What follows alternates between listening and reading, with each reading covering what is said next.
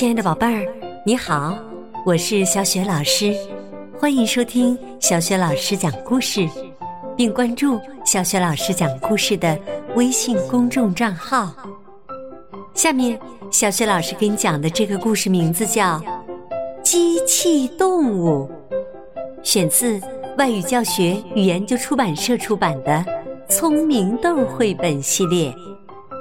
这个绘本故事书的文字和绘图是来自美国的克里斯·图加斯，译者唐翠云，审译任蓉蓉。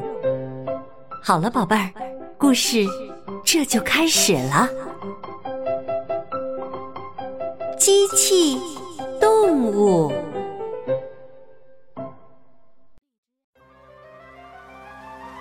从前。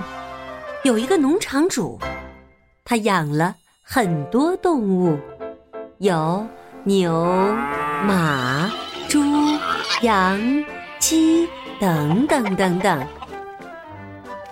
一场龙卷风刮过，动物们全被卷跑了。大风过后，只剩下堆积如山的金属碎片和机器零件。还有一个伤心欲绝的农场主。农场主心想：“我绝不能放弃自己的农场。”他大声宣布：“我要把这个烂摊子变成一个杰作。”这事儿要能成啊，嘿嘿，猪都会飞了。就是就是啊！听完他的话，邻居们这样对他说。这句话忽然让他产生了一个灵感。要干的活儿有很多，首先他得把这个烂摊子收拾一下，然后他要画一个设计图，接下来就可以开工了。他先造了一个机器大公鸡，这样自己就不会睡过头了。机器大公鸡的嗓门特别大，把远在中国的人们都叫醒了。接着，他造了一群机器小鸡，帮他搬运所有的重东西。这些机器小鸡啊。都特别强壮，能举起很重很重的东西。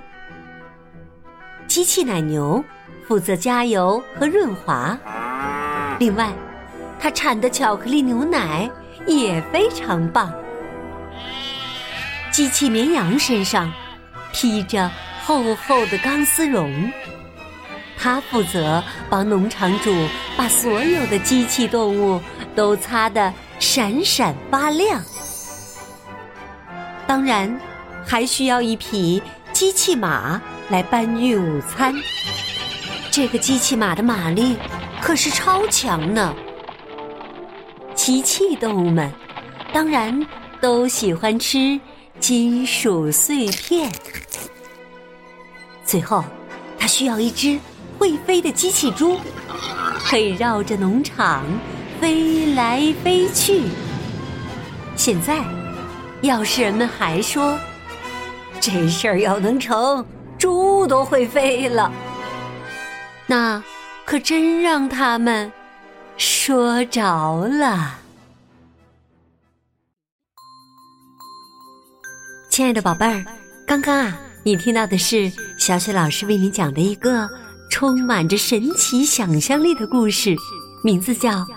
机器动物，选自外语教学与研究出版社出版的《聪明豆》绘本系列。